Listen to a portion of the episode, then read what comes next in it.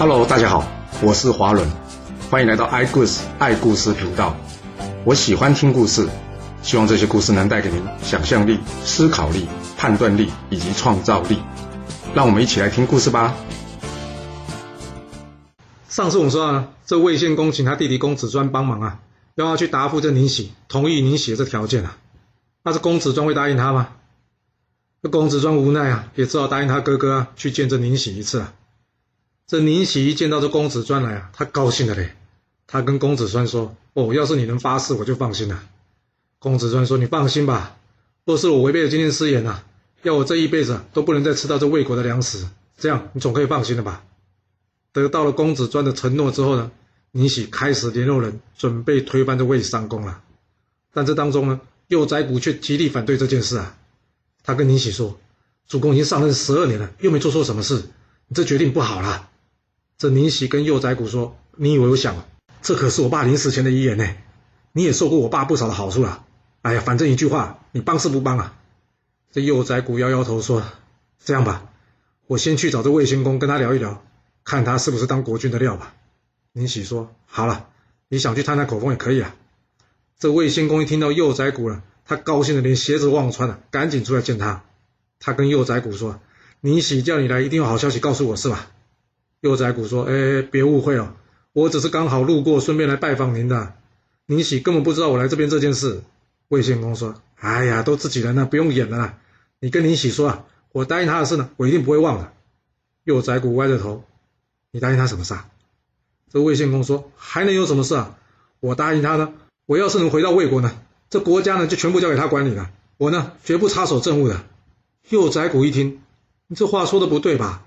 这国君就是要管理国家。啊！你不管理国家，你做国君，你要做什么事啊？魏献公说：“哎呀，做国君那么辛苦的事，交给别人就好了。我只要吃好、用好、玩到了，这样做人才够意思嘛。”幼宰谷一听，他心里暗自摇头的说：“哇，我的老天呐！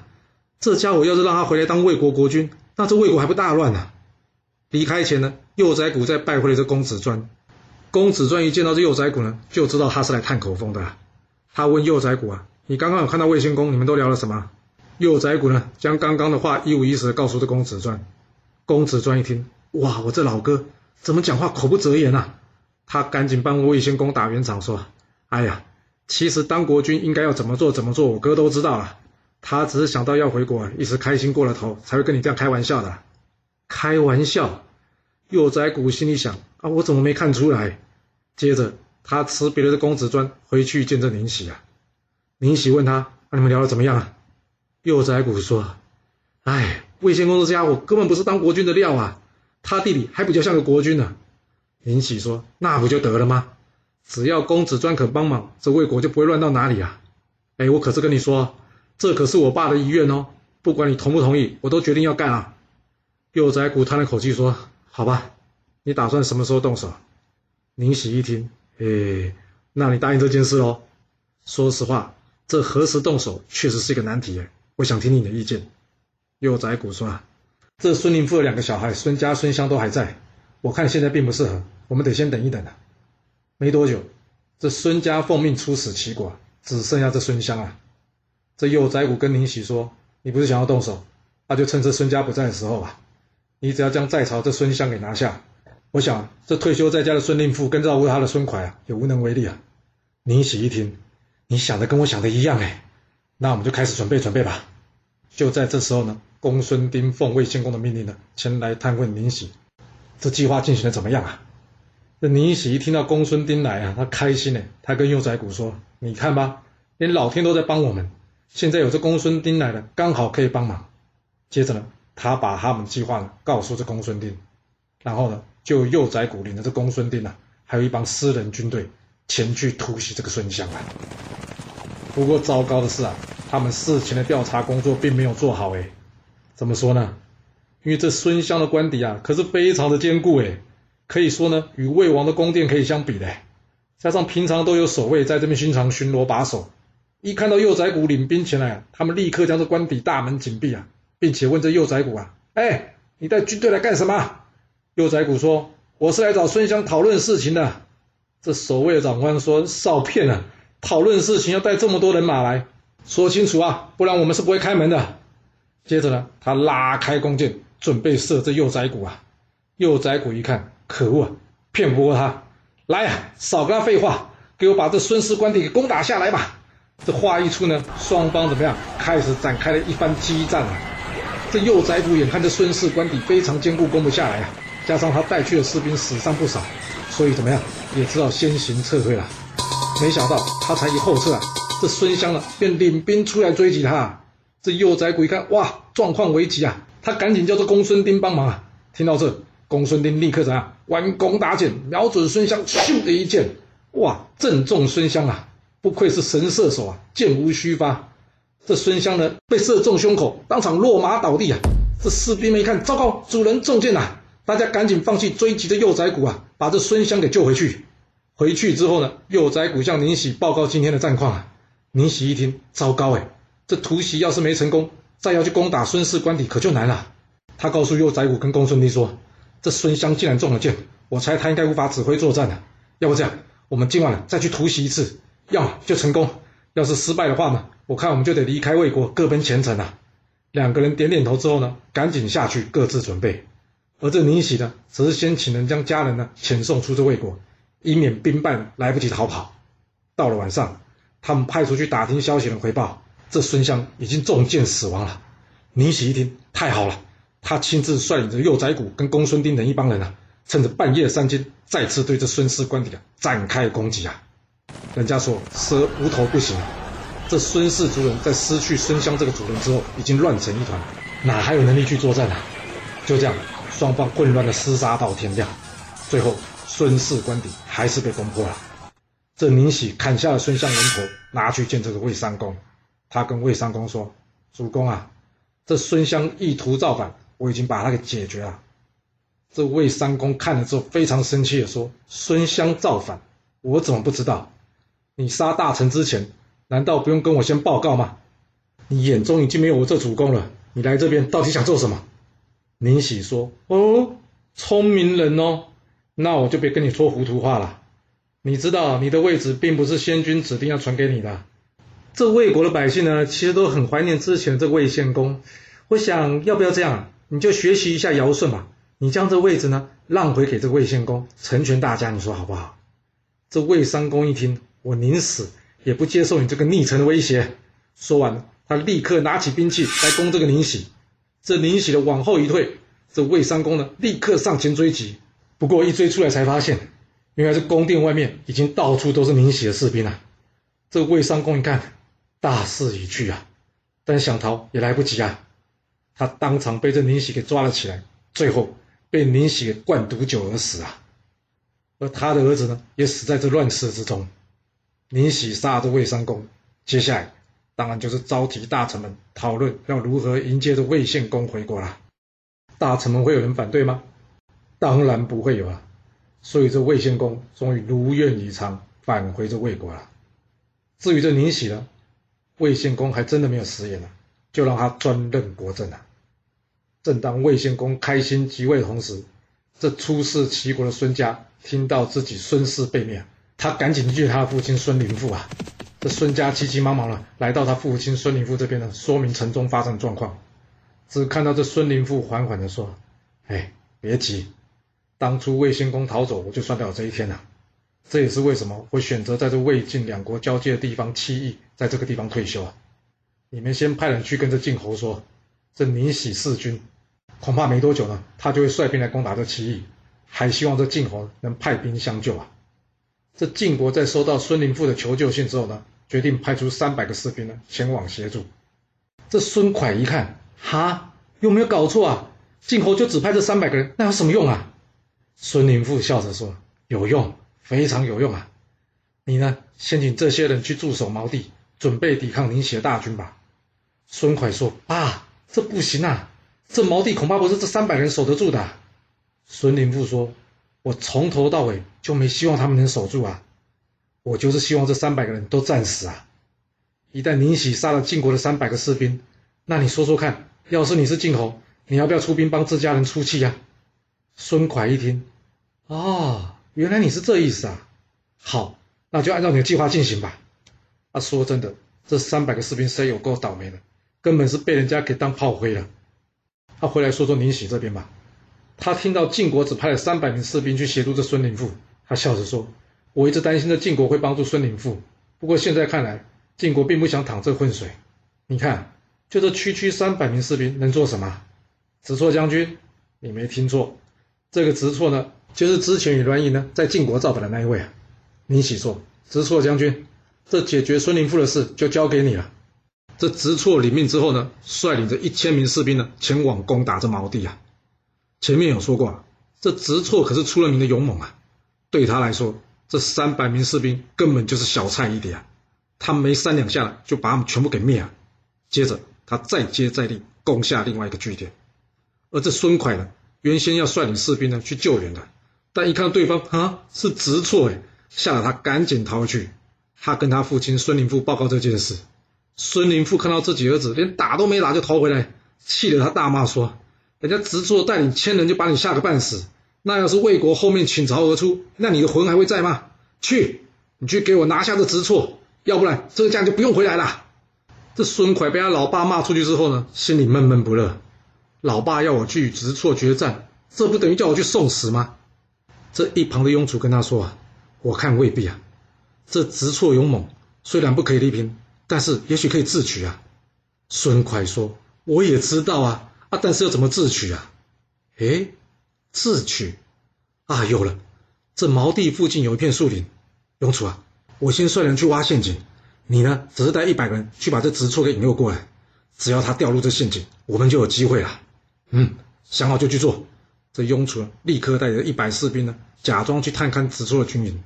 这直错果然中计了，他仗着自己勇猛啊，只带着几十个士兵啊，就前往去追赶。这雍卒一看，哦呦，直错来了，他赶快往后跑，就这样左转右弯呢，逃到这树林之中。直错一看，不对哦，这可能有埋伏哦，我看我们还是先回去好了。正当直错想要掉头回去的时候呢，这时候呢，孙蒯在土丘上大声的喊说：“喂！”你这齐国贤妻栾家用了倒霉的家伙，没想到我魏国国君还敢用你哎！我看他马上就要被人害死了。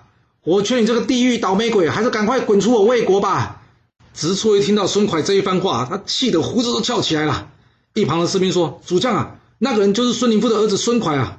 直错想，孙林父的儿子，要是抓住他，这场仗就搞定了。于是呢，他想也不想的呢，驾着这车呢就往前一冲，结果砰的一声，哎呀！这战车跌到了孙蒯预先挖好的陷阱之中啊！这孙蒯一看，哎，好机会啊！大家赶紧放箭。可怜这直错啊，虽然有万夫莫敌之勇，但是怎么样？因为不会冷静思考，连这孙蒯这么简单的激将法都没办法分别，结果就是赔掉了自己的一条性命啊！孙蒯干掉直错，杀散了卫兵之后，他高兴的回去见他父亲了。孙林父说：“嗯，做得好。不过现在还有个问题。”就是我们千万不能让晋国知道，我们是故意害死他士兵的。雍楚啊，你赶紧去告诉晋国，说我们守不住，战败啊。而这晋国借给我们的三百名士兵呢，已经全部战死了。至于我们杀了直硕这件事，你可千万别说啊，免得晋国责怪我们，既然有能力杀了直硕，为何会让晋国的三百名士兵全部阵亡啊？雍楚领命之后呢，立刻前往晋国去报告啊。这晋平公一听，好你一个宁喜啊，你弑君我都还没找你算账。你竟然敢杀我晋国的士兵，这口气我可忍不了啊！来啊，去给我找赵武来，我要出兵攻打这魏国。不过好像不用这么麻烦呢，因为这时候呢，魏献公与宁喜已经到了晋国了。他们向晋平公报告，这孙林父之前赶走国君啊，以及刚刚呢杀了他们直错将军。这晋平公听完之后，他哪管你魏国死了多少人呢？他只知道你们刚刚杀我三百名晋国士兵啊，他忍不下这口气呀。于是他一声令下，将这两个人给关了起来。这齐国的大夫晏婴呢，在听到这件事之后呢，他建议这齐景公啊，主公，我们应该去帮魏国说说话。毕竟是孙林父呢赶走魏献公在前，若是晋国帮他，那不等于告诉全天下，这大臣们都可以一样画葫芦吗？这对国君来说并不是件好事啊。齐景公听完之后点点头说：“嗯，有道理。要不这样吧，我们找郑国郑景公一起来吧。”两个人一同到晋国去帮这个魏献公求情吧。这晋平公原先是不答应的，但是因为大臣赵武跟杨舍西呢也赞同齐国晏婴的说法，他们告诉晋平公啊，这晋文公当初呢非常讨厌的晋成公，也是把这个晋成公呢交给这周天子关押在京城，从来没有诸侯关押诸侯的。这晋明公听完之后想了想说：“好啊，这魏献公可以走，但这弑君的宁喜总可以留下来了吧？那宁喜的下场会怎么样呢？宁喜的下场没怎么样，因为这幼崽谷之后呢，献上了十二位能歌善舞的美女给这个晋平公，晋平公呢就完全忘了这件事了，准宁喜回到家了。宁喜回国之后呢，不但不谨慎行事，反而变本加厉啊！既然这魏献公说他不管事，他索性呢叫大臣们都到他家去办公议事啊，把这空空的宫殿留给这魏献公一个人啊！哇，他这样做不会有事吗？最好是不会有事啊！啊，那会发生什么事呢？这后面再说。我们现在呢，要先改从宋国这边说起了。这宋国呢，夹在晋楚两国中间啊，就跟这个郑国、陈国一样啊，时常要被这两个大国呢逼着选边站。每次不管选哪边呢，结果就是爆发战争，搞得人民呢没有办法好好休息，而君臣呢也是终日惶惶不安啊。这宋国的大夫项须想啊，其实华元当初的米兵之盟想法是不错的，只是卡在楚国两位大臣相争，所以无法成功。为了解决这问题啊，项须花了很长的时间布局。他先与晋国的大臣赵武打好关系，接着再与楚国的令尹屈建呢套好交情。等到时机一成熟啊，他先向这楚国令尹屈建再次提出这米兵建议啊。对楚国来说，这又没什么损失，反正一堆小国现在都是晋国的附庸，而且楚国现在呢被吴国搞得一个头两个大的，正好想要找时间来修理这吴国。这建议呢刚好让晋楚休兵，楚国呢可以专心对付吴国，这有什么不好？所以呢。屈建很快就接受项须的建议了。那晋国呢？还记得之前晋悼公的三驾扶正吗？其实晋国也被楚国一直侵扰郑国等这些晋国附庸国啊，搞得很烦。要是每个附庸国都像郑国，那晋国跟楚国不是天天得打仗吗？是啊，项须告诉他，其实说到底，就是你们两个谁强，我们夹在中间小国呢，就只能被迫跟谁。像这郑国啊，今天楚强，他就服楚。明天晋强，他就跟进。项须这话意思是啊，这总不好要我们宋国也开个战场，让你们与楚国一决雌雄，然后我们再决定跟随哪个老大吧。何况这今天打完不服气的，明天会不会又来啊？这样有完没完啊？赵武听完项须这么一说，他觉得很有道理。毕竟连年战争可是会把国家给打穷打垮了，所以他对米兵之盟建议呢，保持乐观其成的态度。之后。他在奏请晋平公之后呢，晋国也接受了这建议。哎，这晋国好像忘了吴国哦，吴国不就是晋国的马前卒吗？专门为晋国侵扰这楚国的吗？啊，这晋楚一旦和谈，那吴国不就倒霉了吗？这就是国际现实哦，实在也太现实了。大家决定好之后呢，便决定来到这宋国会盟啊，顺便邀请附近的诸侯来个诸侯大会啊。宁喜一听到诸侯大会啊，好啊，他高兴的前往赴会。这魏献公听到之后，他非常生气的说：“哎，这是诸侯大会啊，宁喜他算是哪门子的诸侯啊？我才是魏国国君不是吗？这会应该是我去参加才对吧？”